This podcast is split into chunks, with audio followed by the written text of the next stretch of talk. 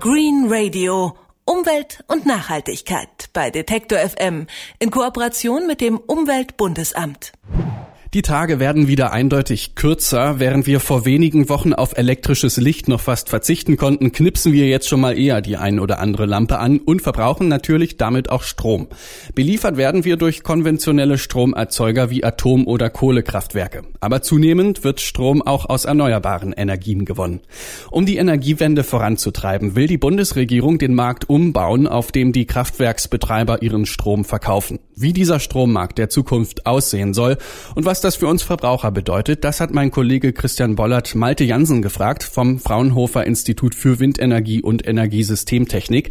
Er beschäftigt sich tagtäglich mit dem Strommarkt und kommt zu dem Schluss, dass der Strommarkt auf jeden Fall flexibler werden muss. Ich sag schönen guten Tag, Herr Jansen. Guten Tag, Herr Bollert. Ich kann mich persönlich noch ganz gut an meine Schulzeit erinnern. Da haben wir an einem Kraftwerkssimulator gelernt, wer wann Strom braucht. Damals gab es nur Atom, Kohle und Gas, wenn ich mich recht entsinne.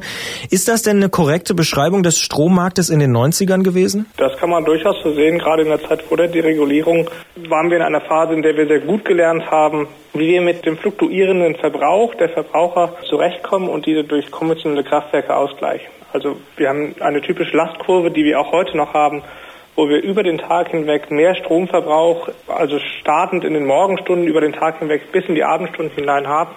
Und dieser wird dann durch entsprechend verschiedene Kraftwerke abgefahren. Wie soll denn jetzt zukünftig der Strommarkt aussehen? Also der Strommarkt 2.0 wird ja auch gerne mal gesagt. Im Prinzip behalten wir dieses selbe Funktionsprinzip bei.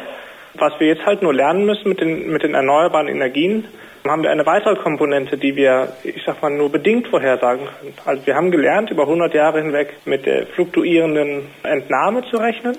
Und jetzt müssen wir lernen, mit der fluktuierenden Erzeugung zu rechnen und diese beide in Einklang zu bringen. Und dass man dazu zum Teil Kraftwerke nutzen kann oder eben auch andere Anlagen, das soll halt dieser Strommarkt 2.0 anregen, dass wir diesen Ausgleich schaffen zwischen fluktuierender Einspeisung und fluktuierender Entnahme. Also was heißt es denn konkret? Also früher war es tatsächlich so, bei diesem Stromsimulator, bei diesem Kraftwerksimulator in der Schule, da mussten wir immer reagieren, wenn jetzt alle irgendwie morgens dann ihr Licht angemacht haben und die Heizung und so weiter. Das heißt, da musste man immer Gaskraftwerke anschalten. Jetzt kommen aber Kraftwerke, die werden von alleine angeschaltet sozusagen, weil die Sonne einfach Strom erzeugt. Was bedeutet das für den Strommarkt? Wie muss der da reagieren? Das Stromangebot im Strommarkt hat Implikationen auf den dort herrschenden Preis. Und der, Preis im Strommarkt wird über jede Viertelstunde eines Tages hinweg bestimmt, je nachdem, wie viel Angebot und Nachfrage von Strom wir haben. Wenn wir jetzt Zeiten haben, in denen wir besonders viele fluktuierende Erneuerbaren haben, also Wind- und äh, Solarenergie, dann bedeutet das einen besonders geringen Preis. Also das heißt, die Verbraucher könnten in diesem Moment besonders günstig Strom beziehen, sind aber derzeit in ganz großen Teilen nicht flexibel genug, um diesen Anreiz aufzunehmen. Nehmen wir zum Beispiel ein großes Kühlhaus von einem Lebensmittelkonzern. In diesem Kühlhaus werden Waren gespeichert und diese Waren sind ein Energiespeicher, den wir nutzen können. Also wir könnten dieses Kühlhaus bei besonders günstigen Stromkosten ein, zwei Grad tiefer kühlen, als wir das normalerweise tun würden und unsere Kühlaggregate abschalten, wenn der Strompreis besonders hoch ist. Also die Verbraucher können somit reagieren auf den Strompreis, der an der Börse herrscht zu dem Zeitpunkt. Was bedeutet das denn konkret für den Strompreis? Heißt das jetzt mal ganz doof gesagt, im Sommer ist der Strom billig und im Winter teuer? So pauschal kann man das nicht sagen, weil das immer ganz stark davon abhängt, welche Einheiten im System gerade aktiv sind. Also der, der Strompreis im Sommer ist üblicherweise niedriger, was dann aber wiederum in die Planung der Kraftwerksbetreiber zum Beispiel mit einfließt, wann sie ihre Revisionen machen.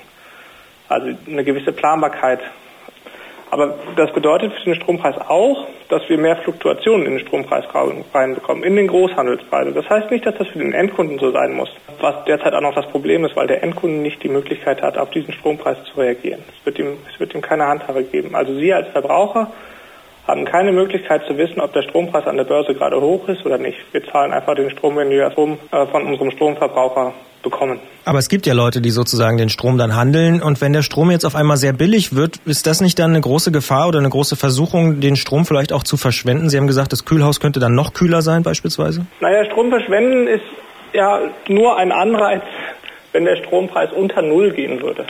Und zwar an der Steckdose und nicht, nicht im Großhandelspreis.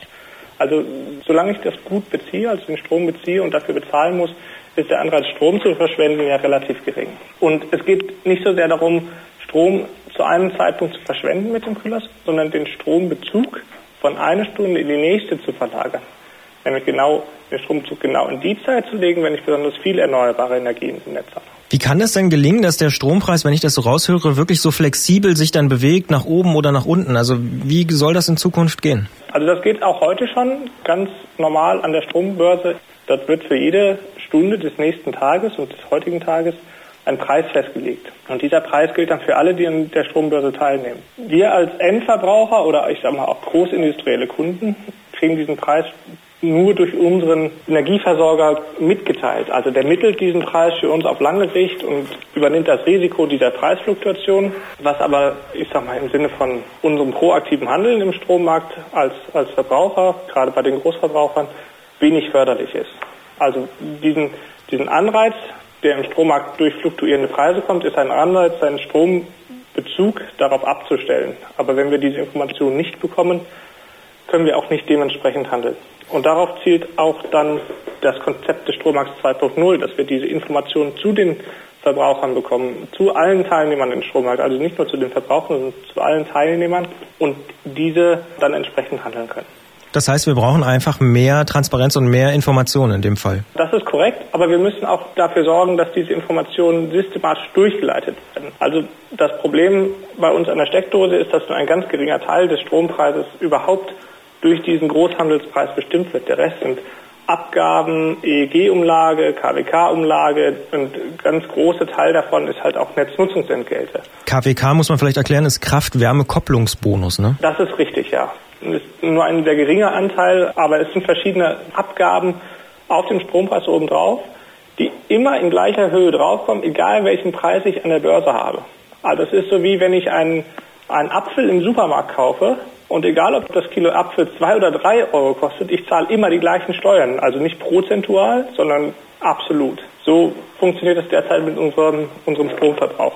Aber was bedeutet das denn jetzt konkret für die Umgestaltung und für die Energiewende? Also höre ich daraus, es wird schon irgendwie klappen oder müssen wir doch noch einige Schritte gehen? Ich würde die, die Umgestaltung des Strommarkts als einen lernenden Prozess nehmen. Wir kommen aus einer Zeit, wo wir viele konventionelle Kraftwerke im im Strommarkt hatten und dieser Strommarkt halt auf diese konventionellen Kraftwerke abgestellt sind. Und mit den erneuerbaren Energien im Strommarkt, die ja nun mittlerweile auch über 30 Prozent ausmachen, müssen wir nachdenken, wie wir diesen Strommarkt auf beide Erzeugungseinheiten abstimmen können. Wie beide in diesem Strommarkt zurechtkommen und Geld verdienen können und wie wir auch die erneuerbaren Energien integrieren können. Und integrieren heißt, dass wir die erneuerbaren Energien so gut wie möglich nutzen und in den Stromverbrauch integrieren. Das heißt, wir müssen zusehen, dass wir das gesamte Stromsystem flexibler machen und diese auf die erneuerbaren Energien reagieren können, Stunde für Stunde.